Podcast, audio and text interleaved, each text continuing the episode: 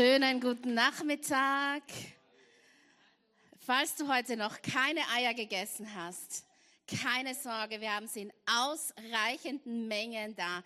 Nicht nur am Tisch sozusagen um den Wein und das Brot, weil wir werden heute noch Abendmahl feiern, sondern wir haben da hinten einen Haufen Schokolade stehen und im Bistro wird es Schokolade geben, äh, Eier meine ich. Aber auch Schokolade, offensichtlich denke ich eher an Schokolade. Äh, ich habe mich verraten, aber okay. Wer hat heute schon zehn Eier gegessen? Gibt's jemanden? Hat heute schon mal jemand zehn Eier gegessen? Egal ob gekochte oder Schoko. Neun?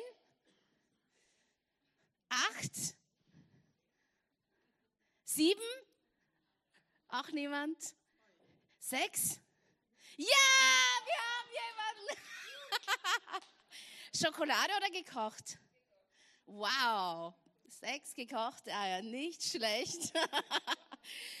Deswegen predige ich heute aber nicht. Aber ich wollte kurz dann, ähm, uns ein bisschen auflockern. Hey, es gibt keinen schöneren Ort, als heute hier zu sein und gemeinsam Ostern zu feiern. Gemeinsam diese Lieder zu singen, welche Kraft darin liegt, als Gemeinde diese Wahrheiten zu singen. Diese, dass Jesus für uns gestorben ist, das perfekte Lamm für uns hingegeben. Kein besserer Ort für Ostern, als heute hier zu sein. Wie schön. Und ähm, wir starten direkt in der Bibelstelle. 1. Petrus 1.3. Gepriesen sei Gott, der Vater unseres Herrn Jesus Christus. In seinem großen Erbarmen hat er uns durch die Auferstehung Jesu Christi von den Toten ein neues Leben geschenkt. Wir sind von neuem geboren und haben jetzt eine sichere Hoffnung. Ja, ist denn schon Weihnachten? Nein. Ostern heißt, dass das Geschenk nicht mehr in der Krippe ist, nicht mehr unter dem Christbaum ist, sondern dass das Geschenk da ist, bereit auszupacken, bereit zusammenzubauen, bereit benutzt zu werden. Und das Geschenk, und das Geschenk, das uns zu Weihnachten gebracht wird, erlebt seine volle Verwendung und seine Erfüllung und seine Erhöhung, dazu kommen wir noch, in Ostern. Wir bekommen ein neues Leben, eine neue Art und Weise zu leben. Und ich würde sagen, das ist ein Begriff, den ich heute öfter verwenden werde, eine neue Lebensqualität geschenkt. Eine neue Qualität des Lebens bekommen wir und offenbart sich an Ostern. Wie geht das? Wie ist das möglich? Ich lebe ja schon irgendwie. Ich, wie geht das? Ein neues Leben. Und es gab einen Mann, der genau diese Frage Jesus gestellt hat. Und zwar ziemlich am Anfang von Jesus Wirken hat ein Mann, Nikodemus, Jesus diese Frage gestellt. Nikodemus, der Lehrer Israels, einer der führenden religiösen Lehrer, ein Pharisäer. Und er hört von diesem Jesus, vielleicht sah er auch ein Wunder von ihm vollbringen. Und Nikodemus, boah, dessen Leben war auf den Kopf gestellt durch Jesus. Und er, er erfährt, da ist jemand, der macht was ganz anderes, als er kannte. Wir können davon ausgehen, dass Nikodemus das Alte Testament, die fünf Bücher Mose, die, die Propheten, der kannte das alles auswendig. Der hat das alles gelernt. Der kannte jeden Satz. Der kannte jedes Gesetz. Der kannte jede Regel. Der wusste genau, was Sache ist. Und da ist dieser Jesus. Und, und, und wie, wie geht das?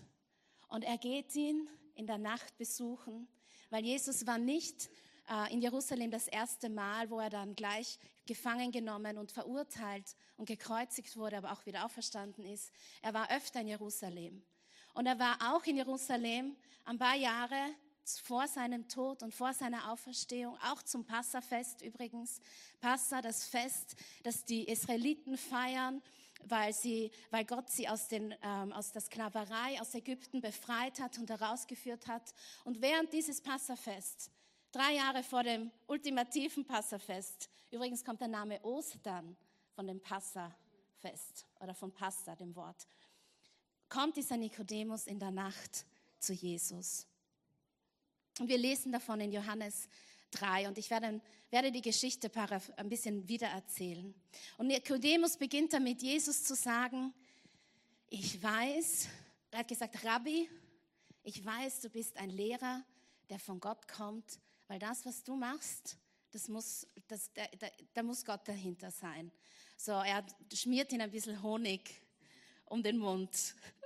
Und Jesus, da können wir auch so viel lernen. Jesus interessiert das überhaupt nicht. Jesus reagiert überhaupt nicht darauf, auf das Kompliment. Ja, du bist, ich weiß, du bist von Gott gesandt. Er reagiert nicht mal darauf, weil er hat eine andere Mission. Jesus hat die Mission, Nikodemus ein neues Leben anzubieten, eine neue Art und Weise zum Leben anzubieten und eine neue Qualität des Lebens anzubieten. Und er sagt ihm, man muss vom Neuem, und das Wort heißt auch von oben her, geboren werden, um das Reich Gottes zu sehen. Nikodemus, bin ich recht menschlich? Ja, wie geht das? Wie soll das gehen? Soll ich etwa zurück in den Mutterleib und dann nochmal rauskommen als alter Mann?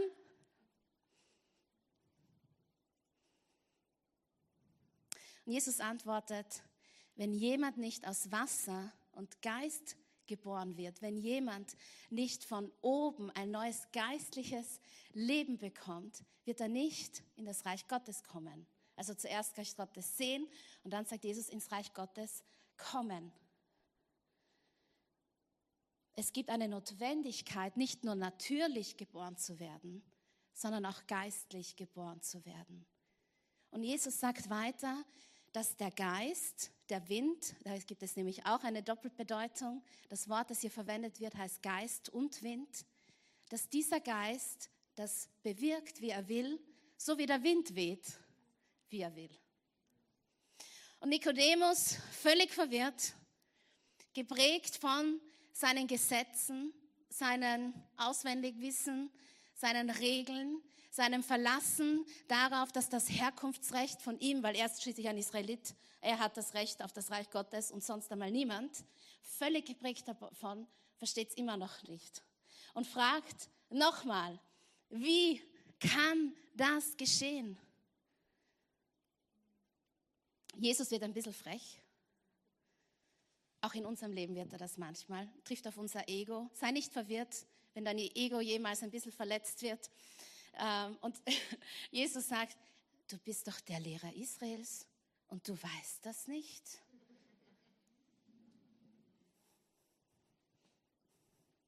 Ihr glaubt mir ja nicht mal, wenn ich von natürlichen Dingen rede. Wie, willst, wie willst du, wie wollt ihr mir glauben, wenn ich von übernatürlichen, von himmlischen Dingen rede? Und er sagt, es ist noch nie jemand in den Himmel hinaufgestiegen. Der Einzige, der dort war, ist der, der aus dem Himmel herabgekommen ist, der Menschensohn. Und wie Mose damals in der Wüste die Schlange erhöhte, so muss auch der Menschensohn erhöht werden, damit jeder, der glaubt, in ihm das ewige Leben hat. Jesus ist auf einer Mission. Er möchte, dass Nikodemus dieses neue Leben die neue Art und Weise zu leben, eine neue Qualität des Lebens versteht und bekommt. Und Jesus ist auch heute noch auf dieser Mission mit dir und mit mir, mit uns. Er möchte, dass wir teilhaben am Reich Gottes, dass wir ins Reich Gottes kommen, das Reich Gottes sehen, das ewige Leben haben, dass wir erneuert werden, dass wir ähm, dass wir diese neue Art und Weise bekommen. Und er sagt zu Nikodemus, es gibt etwas Besseres für dich als das, was du bisher gedacht hast. Reich Gottes sehen und in das Reich Gottes hineinkommen. Es, es bedeutet erleben, Teilhabe, entdecken. Ich habe auch das Wort empfunden, bereisen. Das Reich Gottes bereisen in all seiner Vielfalt erleben dürfen, dazugehören. Und am Ende seiner Unterhaltung mit Nikodemus sagt Jesus, damit jeder, der glaubt, in ihm das ewige Leben hat. Im griechischen Urtext gibt es vielleicht keine Satzzeichen, aber es gibt Zeiten. Und hier steht, damit jeder, der glaubt, das Leben hat. Nicht dann erst haben wird, wenn man stirbt, sondern jetzt hat. Das heißt, das ewige Leben beginnt nicht irgendwann, das beginnt jetzt. Und deswegen ist es diese Qualität von Leben und deswegen ist es eine andere Art und Weise von Leben. Es bedeutet, euch einen Geschmack zu geben, was heißt es, Reich, ins Reich Gottes kommen, Reich Gottes sehen, Reich Gottes bereisen. Wir sind angekommen. Wir können, können ankommen. Getrieben sein, so, so in unserer Zeit, darf aufhören. Wir sind nicht nur angekommen, wir sind angenommen. Nichts kann uns von seiner Liebe trennen. Wir dürfen mit unseren Beladungen und unserer Last kommen und er schenkt uns Ruhe. Wir haben Anteil an einem Frieden, der nicht von dieser Welt ist. Uns ist vergeben für jede Verfehlung, jede Sünde, alles, was uns von Gott irgendwie scheinbar trennt, gilt nicht mehr, hat seine Macht verloren. Und aus dem heraus dürfen wir vergeben und loslassen. Ins Reich Gottes kommen, das Reich Gottes sehen heißt auch, ich bin nie mehr alleine, weil der Auferstandene ist mit mir bis ans Ende aller Tage. In allen Umständen und in allen Situationen und er wirkt in allen Dingen. Und manchmal mitten im scheinbaren Mangel gibt es doch Fülle. Und wir leben in dieser Spannung und können in dieser Spannung leben. Auch das heißt es, Reich Gottes zu erleben. Es gibt Trost, wir sind nicht mehr länger Opfer unserer Umstände. Wir bekommen Stärke, auch wenn wir schwach sind. Dein Leben ist wertvoll, nicht weil du wer bist, weil du von woher kommst, sondern einfach nur, weil Gott dich geschaffen hat. In seinem Ebenbild. Dein Leben hat einen Sinn. Und nicht nur hat dein Leben Sinn, sondern diesen Sinn darfst du ausleben. Du hast was zu geben, du hast eine Berufung und eine Bestimmung. Und Versagen ist nicht so schlimm und es gibt unzählige Chancen. Auch das ist Reich Gottes. Reich Gottes zu sehen und zu erleben heißt auch, dass Gott uns immer nachgehen wird. Immer mit offenen Armen da sein wird und auf uns wartet. Reich Gottes sehen und ins Reich Gottes kommen bedeutet, Töchter und Söhne zu sein. Kinder Gottes genannt zu werden. Der Tod ist besiegt. Wir dürfen frei werden, frei von Verhaltensmustern, frei etwas erfüllen zu müssen, gleichzeitig eigentlich alles tun zu dürfen seine Liebe hält und seine Liebe trägt. Wir dürfen Gottes Gegenwart immer und überall genießen. Sein, er, Gott ist zugänglich. Gott ist zugänglich. Wir haben eine sichere Hoffnung, weil wir wissen, wie es am Ende ausgeht. Und da gibt es wahrscheinlich noch viel, viel mehr, was Reich Gottes sehen und ins Reich Gottes kommen bedeutet. Aber diese Art und Weise bietet Jesus Nikodemus an. Es bietet Jesus Nikodemus an, eine neue Qualität. Und er sagt, um das zu erleben, nicht nur ein wenig und nicht nur ein bisschen, um dieses neue Leben in der Fülle zu haben, musst du von oben neu geboren werden. Aus Wasser und Geist geboren. Und dass das der Wind, der Geist schenkt. Und Jesus spricht hier eine Prophetie aus dem Alten Testament an. Wir können davon ausgehen, dass Nikodemus schon ungefähr gecheckt hat, worüber da Jesus so spricht. Das ist eine Prophetie aus Hesekiel 36. Da steht, dass das Land wie eine Wüste ist, dörr ist und dass Gott sein Wasser schicken wird, äh, um die Sünden reinzuwaschen, um abzuwaschen. In Hesekiel 36 steht weiter, dass der Geist Gottes die Knochen, die da liegen, Leben einhaucht. Und dass die Menschen wieder zusammengeformt werden, nicht nur die Knochen zu Gelenken, sondern die Sehnen und die Muskeln und das Fleisch. Und Gott sagt weiter, ich werde meinen Menschen ein neues Herz und einen neuen Geist geben. Und wenn Jesus hier sagt, aus Wasser und Geist, dann sagt Jesus, die Prophetie, die wird jetzt wahr. Das ist nicht etwas, was irgendwann sein wird, Nikodemus. Jetzt ist dieses neue Leben möglich. Es gibt ein Zitat von Leonhard Ravenhill. Christus kam nicht in diese Welt, um böse Menschen gut zu machen, sondern um tote Menschen lebendig zu machen. Christus kam nicht in diese Welt, um böse Menschen gut zu machen, sondern um tote Menschen lebendig zu machen. Es geht nicht darum, dass wir alle brav sind, die richtigen Verhaltensanpassungen vornehmen und irgendwie einfach nur irgendwie uns alle richtig verhalten und brav sind und super und nette, liebe Christen, sondern es geht darum, ein vollständiges, erfülltes Leben im Jetzt und Hier zu bekommen. Es bedeutet, dass der Geist Gottes uns einlädt, umzukehren, ihm hinzuwenden. Dafür, glaube ich, steht auch das Wasser. Das Wasser steht für in meinem Leben, wir gehen oft viele Wege, aber es gibt diesen Moment, wo wir uns entscheiden, ich wende mich Gott zu. Und es beginnt eine Reise der Umkehr und der Erneuerung. Und der Heilige Geist wirkt in uns. Es bedeutet, dass dieses geistliche Leben sich ausbreitet, sich entfaltet, vervollständigt, wächst. Und wenn der Heilige Geist in unser Inneres kommt, wenn wir entscheiden, hey, ich drehe mich jetzt zu Jesus hin, ich schaue auf ihn, ich entscheide mich für ihn, dann kommt die Kraft, die Jesus von den Toten auferweckt hat, in uns und lebt in uns. Wie gut ist das? Der Heilige Geist wohnt in uns und es ist dieselbe Kraft, die in uns lebt, die in uns wirkt, die sich ausbreitet, die sich entfaltet. Derselbe Geist, der Jesus von den Toten auferweckt hat. Und Timothy Keller sagt, dass diese Kraft bewirkt, dass sich die Erkenntnis über Jesus in all unseren Bereichen des Lebens ausbreitet und wir damit ein neues Leben führen können. Das heißt, die Auferstehungskraft ist etwas, was sich ausbreiten muss, weil wir immer mehr Jesus kennenlernen. Denke an die Dinge in deinem Leben, die sich gerade vielleicht unverrückbar oder unverstellbar anfühlen. Vielleicht vor allem Dinge, die oft in uns sind. Ängste, Unsicherheiten, Selbstzweifel, Fragen von Identität, Bitterkeit.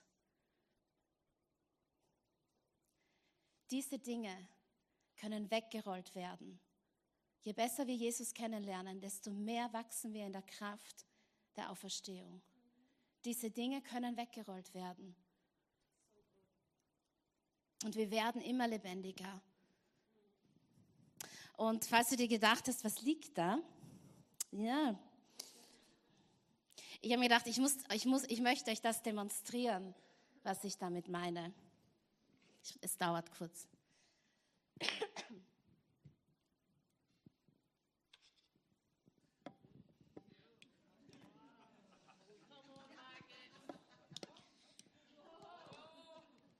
Ich habe es getestet.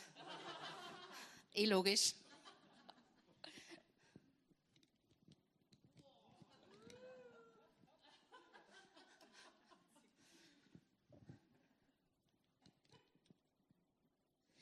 Das, was Jesus anbietet, Nikodemus ist, so schaut Nikodemus aus. Der sieht nicht richtig. Der irrt herum, der ist auf seinem Weg. Und wir gehen oft im Leben unsere Wege und wir sehen, und wir sehen nicht, wir, wir sehen nicht die Fülle von Leben und was alles sein könnte. Wir sehen das Reich Gottes nicht. Wir können nicht mal ins Reich Gottes kommen, weil wir nicht sehen. Und dann ruft uns jemand von hinten und sagt, Margit, hier bin ich. Und es ist ist es Jesus, der uns einlädt. Und wir drehen uns um. Und dann denkst du, der sehnt,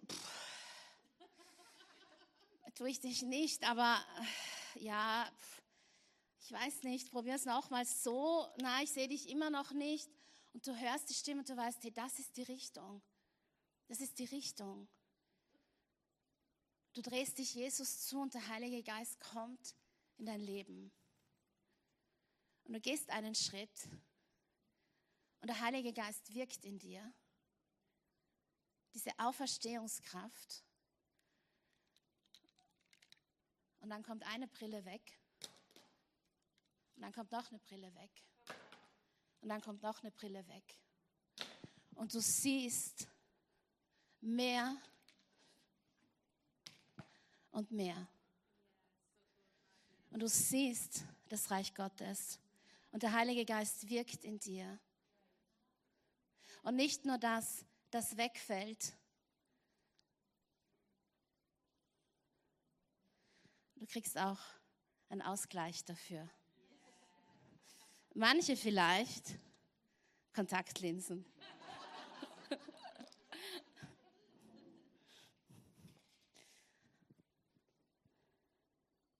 Das neue Leben entfaltet sich. Du nimmst eine Brille weg und dann wird noch eine Brille weggenommen und noch eine Brille und du siehst all das, was Gott mit dir vorhat, was Gott mit dir tut und dieses neue Leben, das er schenkt. In Epheser 1, 19 bis 20. Und das ist echt mein Gebet für heute. Mögen wir heute erkennen, wie übermächtig groß seine Kraft ist, mit der er in uns wirkt, die wir an ihn glauben. Es ist dieselbe gewaltige Kraft, die auch Christus von den Toten auferweckt und ihm den Ehrenplatz an Gottes rechter Seite im Himmel gegeben hat. Wie geht das? Wie kann das sein? Jesus sagt in Johannes 3, 13 bis 15, es ist noch nie jemand in den Himmel hinaufgestiegen. Der Einzige, der dort war, ist der, der aus dem Himmel herabgekommen ist, der Menschensohn. Und wie Mose damals in der Wüste die Schlange erhöhte, so muss auch der Menschensohn erhöht werden, damit jeder, der glaubt, in ihm das ewige Leben hat. Und auch hier verwendet Jesus wieder eine Bildsprache aus dem Alten Testament, gleich drei. Einmal Jesaja mit erhöht, einmal Menschensohn aus dem Buch Daniel und diese Schlange in der Wüste, nicht erster Mose, sondern vierter Mose. vierter Mose 21 ist eine Geschichte, komme ich noch dazu. Und Jesus verdeutlicht, dass wie geht das, dass dieses, das neue Leben, das in das Reich Gottes kommen, diese, diese Qualität des Lebens, wo du nicht nur bedunkelt bist, sondern wo das Licht in dein Leben kommt mehr und mehr, nur möglich ist. Und das ist das Paradoxe am Evangelium. Jesus kann das nur für uns gewinnen, wenn er verliert wenn er aufgibt, wenn er hingibt. Die Erhöhung, damit meint Jesus das Erhöhtwerden am Kreuz, genagelt an zwei Baumstämmen. Diese Erhöhung findet nur statt, wenn er hingibt, wenn er aufgibt. Nur dadurch gewinnt er dieses neue Leben für uns. Es steht, dass eines der letzten Worte von Jesus war und er hat das freiwillig gegeben, er musste nicht. Jesus hat freiwillig gesagt, in deine Hände lege ich meinen Geist. Er hat aufgegeben, er hat seinen Geist abgegeben, damit wir einen neuen Geist und ein neues Leben bekommen können. Er wird erhöht, weil er aufgibt, weil er hingibt weil er sagt, dein Wille soll geschehen und nicht mein Wille soll geschehen. Er hat alles gegeben, damit wir alles gewinnen können, damit wir nicht mehr länger halb blind durch die Welt laufen, sondern eine neue Art und Weise des Lebens bekommen.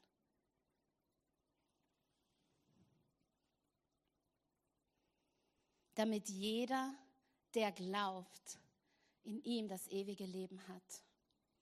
Und in 4. Mose 21, da ist eine Geschichte, dass das Volk Israel war mal wieder mürrisch, die waren nicht zufrieden mit dem, wie es so gelaufen ist in ihrem Leben und haben sich beschwert. Und Gott ähm, war grantig und hat ihnen ein paar Schlangen geschickt. Wenn du jetzt denkst, das klingt nach Science Fiction. Nein, es steht in der Bibel. Und äh, Mose als guter Leiter hat für seine Leute gebetet. Ja, hat gebetet. Und er konnte Gott bewegen, etwas dagegen zu tun. Und es ist noch schräger. Gott bittet Mose, eine aus Bronze geformte Schlange auf einen Holzstab aufzustellen. Und wenn die Leute diese Bronzestatue als Form einer Schlange anschauen, dann werden sie geheilt von den Bissen dieser Schlange. Und Jesus vergleicht sich hier mit dieser Bronzestatue am Holz. Irgendwie ein bisschen schräg, oder? Aber das, was Jesus vergleicht, ist nicht, dass er wie die Schlange am Kreuz auf diesem Holzstatue-Dings ist, sondern die Macht des Schauens und des Glaubens. Das ist der Vergleich. Die Menschen, die in Glauben auf diese Schlange geschaut haben, auf diese Statue, wurden geheilt. Und Jesus lädt uns ein. Und ich möchte uns heute einladen, dass wir auf das Kreuz schauen, auf den Erhöhten schauen. Und unsere Seele wird gesund, haben wir gesungen. Und unsere Seele wird gesund. Es ist das Schauen und Glauben. Glaube und lebe.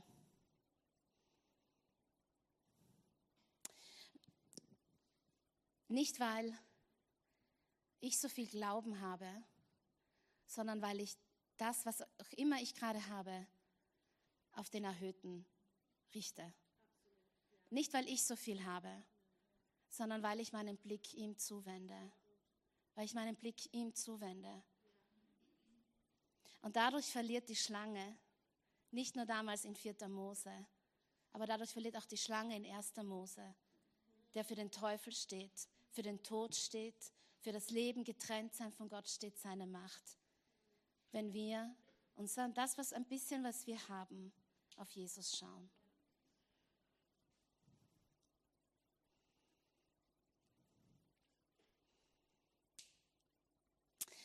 In Lukas 24, 5, da laufen die Frauen zum Grab. Sie laufen zum Grab und da sind zwei Engel. Und diese zwei Engel sagen zu den Frauen, versucht ihr den Lebendigen bei den Toten? Er ist nicht hier, er ist auferstanden. Und diese Bibelstelle beschäftigt mich schon seit einiger Zeit, weil Gott hat mir diese Frage gestellt vor ein paar Monaten. Was suchst du, das, was du glaubst, dir Leben schenkt, dir Erfüllung schenkt, deine Einsamkeit stillt, dir Hoffnung gibt, dir Trost gibt, bei toten Dingen und nicht beim Lebendigen? Was suchst du bei toten Dingen, die dir aber eigentlich nur der Lebendige geben kann? Suche nicht länger bei toten Dingen, Schau heute auf den Lebendigen, auf den Erhöhten, der hingegeben hat für dich. Und die Frauen laufen zu den Männern und berichten. Wir lesen davon in Johannes 20, 3 bis 9. Und, diese, und da laufen zwei zum Grab. Petrus und der andere Jünger liefen zum Grab, um nachzusehen. Und der andere Jünger lief schneller als Petrus und kam als erster an. Er beugte sich vor, um hineinzuschauen und sah die Leinentücher daliegen, aber er ging nicht hinein. Dann kam Simon Petrus und ging in die Grabehöhle hinein. Auch er sah die Leinentücher dort liegen. Das Tuch, das den Kopf von Jesus bedeckt hatte, lag zusammengefaltet auf der Seite. Da ging auch der andere Jünger hinein, der zuerst bei dem Grab angekommen war und er sah und glaubte. Denn bis dahin hatten sie die Aussagen der Schrift nicht verstanden, dass Jesus von den Toten auferstehen würde. Er sah und glaubte. Es war wahrscheinlich Johannes, weil irgendjemand hat es ja schreiben müssen. Also Johannes lief mit Simon Petrus. Er sah und glaubte. Und wisst ihr, wie Johannes diese Unterhaltung zwischen Nikodemus und Jesus zusammenfasst, diese Unterhaltung von, wo Nikodemus den Honig ums Maul schmiert und hm, Jesus, du Rabbi, ich weiß, Gott hat dich gesandt und Jesus sich denkt, ich habe was Besseres für dich. Ich habe eine neue Qualität des Lebens für dich, eine neue Art und Weise zu leben. Ein Leben, das jetzt beginnt und bis in die Ewigkeit dauert. Und Johannes fasst das folgendermaßen zusammen in Johannes 3,16. Denn Gott hat der Welt seine Liebe dadurch gezeigt, dass er seinen einzigen Sohn für sie hergab, damit jeder, der an ihn glaubt, das ewige Leben hat und nicht verloren geht. Er hat uns seinen Sohn geschenkt. Wir hatten letztes Jahr zu Weihnachten eine Predigtserie über Jesaja, dass uns ein, dass dieses Kind uns geboren ist und ein Sohn geschenkt. Dieses Geschenk liegt nicht mehr länger in der Krippe unterm Christbaum. Es ist zusammengebaut, es ist vollständig, es ist vollbracht, es ist in seiner völligen Schönheit da. Und wir dürfen dieses neue Leben leben, eine neue Art und Weise zu leben. Und das Team kann auf die Bühne kommen und ich lade dich ein, aufzustehen. Wir werden gleich gemeinsam das Abendmahl nehmen und eine Zeit haben, um das, was wir gehört haben und das, wo ich, wo ich weiß, dass, wo ich weiß, dass ähm, der Heilige Geist einfach zu uns spricht, zu dir spricht, zu jedem Einzelnen von uns etwas sagen möchte, wirken möchte.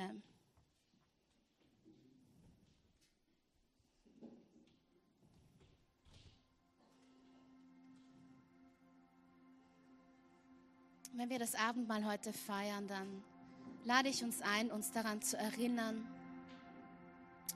uns zu erinnern, was Gott getan hat für uns, was Jesus gegeben hat, seinen Geist hingegeben hat, damit wir einen neuen Geist, damit wir ein neues Leben, damit wir eine neue Qualität von Leben, eine neue Art und Weise, ewiges Leben bekommen können. Komm heute zu diesem Tisch in Erinnerung, in Dankbarkeit, in Staunen über die Güte, über die Liebe Gottes für dich. Er hat das nicht für mich gemacht, er hat es für dich gemacht. Mach dir das heute, nimm es heute wirklich persönlich. Nimm es mal richtig persönlich. Er es für dich gemacht. Ich lade dich ein, aber auch heute zu diesem Tisch zu kommen und ganz neu den Blick von den Dingen, die du oft in, in, in toten Sachen suchst, ganz neu auf Jesus zu richten. Auf den Erhöhten, auf den Lebendigen. Der nicht nur erhöht ist am Kreuz, sondern der auch erhöht wird, weil er aufersteht. Der Auferstandene, der Lebendige. Ich lade dich ein, heute zu diesem Tisch zu kommen mit Glauben. Nicht, weil du selber so viel hast, sondern weil dein Glauben auf die Person Jesus Christus gerichtet ist, der alles bezahlt hat, der alles gekauft hat, der voller Kraft ist. Komm heute mit Glauben. Vielleicht hast du Dinge in deinem Leben, die schauen so unverrückbar, unvorstellbar. Es schaut aus wie Freitag und Samstag und äh, du denkst dir, ja, schön, es ist vollbracht, aber ich sehe davon überhaupt nichts in meinem Leben. Und es schaut nach Tod aus und es schaut nach Zerstörung aus und es schaut nicht gut aus. Komm heute zu diesem Tisch mit Glauben. Komm zu diesem Tisch mit Glauben. Und es gibt manche von euch heute hier, die sind wieder Nikodemus. Und du hast von diesem Jesus gehört. Jemand hat dir von ihm erzählt. Vielleicht hat dir auch jemand erzählt, welches Wunder er vollbracht hat. Und vielleicht hat dich heute jemand hierher geschleppt, ein Familienmitglied. Und du bist da und du kennst Jesus eher vom Hörensagen als persönlich. Aber Jesus möchte heute dir ein neues Leben anbieten. Nicht nur die, die Fülle, die auch, aber diesen ersten Beginn. Er möchte dich heute einladen, dass du nicht mehr länger von anderen Dingen abgelenkt und, und dich mit Dingen belädst und nicht, genau, und, und, und nicht genau das Reich Gottes siehst und nicht weißt, was heißt das und so. Er möchte dir heute etwas Neues anbieten. Auch du darfst zu diesem Tisch kommen und das heute mit Gott festmachen. Ich lade dich aber auch ein, falls du so jemand wie der Nikodemus heute bist, dass du danach zum Gebetsteam kommst oder zu mir kommst oder zu Theresa. Wir würden auch sehr gerne mit dir beten. Wir würden sehr gerne auch mit dir reden, was es heißt, wenn man fünf Sonnenbrillen im Leben am Schädel hat und wie man eine nach der anderen mit Hilfe Gottes runternehmen kann. Du bist willkommen an diesem Tisch. Jesus sagt heute zu dir, hier gehörst du hin, zu diesem Tisch mein Reich Gottes zu sehen, in mein Reich Gottes zu kommen, ein neues Leben zu haben.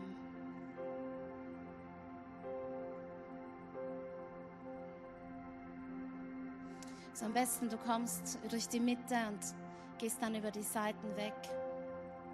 Und ich bete noch kurz davor.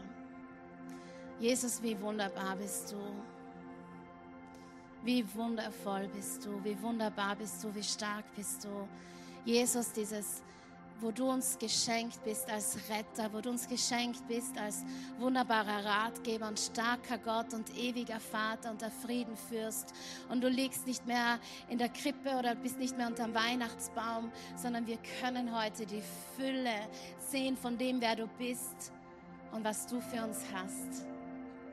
Und ich danke dir, dass, dass wir heute wenn wir heute im Glauben auf dich schauen, wenn wir uns heute entscheiden, nicht mehr auf tote Dinge, in toten Dingen etwas zu suchen, sondern den Lebendigen zu suchen, dass wir eine neue Art und Weise bekommen. Ganz neu, in dem voller Fülle. Ich danke dir für die Auferstehungskraft, die in jedem von uns wirkt, weil du in uns wohnst, Heiliger Geist. Danke, dass du deinen Leib gebrochen hast, dass du dein Blut vergossen hast für einen neuen Bund, eine neue Art von Beziehung, eine neue Art von Nachfolge, eine neue Qualität des Lebens. Amen.